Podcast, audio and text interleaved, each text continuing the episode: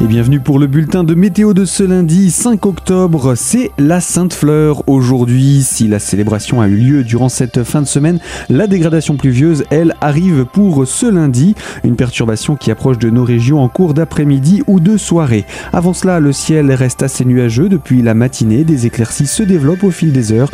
Le ciel se charge à nouveau cet après-midi et il finit ensuite par pleuvoir tôt ou tard durant cet après-midi. Les températures restent douces avec 10 à 11 degrés au réveil et 17 à 19 degrés au meilleur moment de la journée.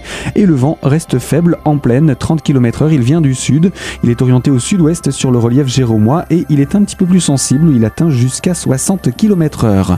Encore de fréquentes averses pour demain mardi, parfois ponctuées d'un coup de tonnerre. Les ondées s'espacent mercredi, puis le temps redevient plus sec pour la fin de semaine. Toute l'information météo est à retrouver sur notre site radiocristal.org.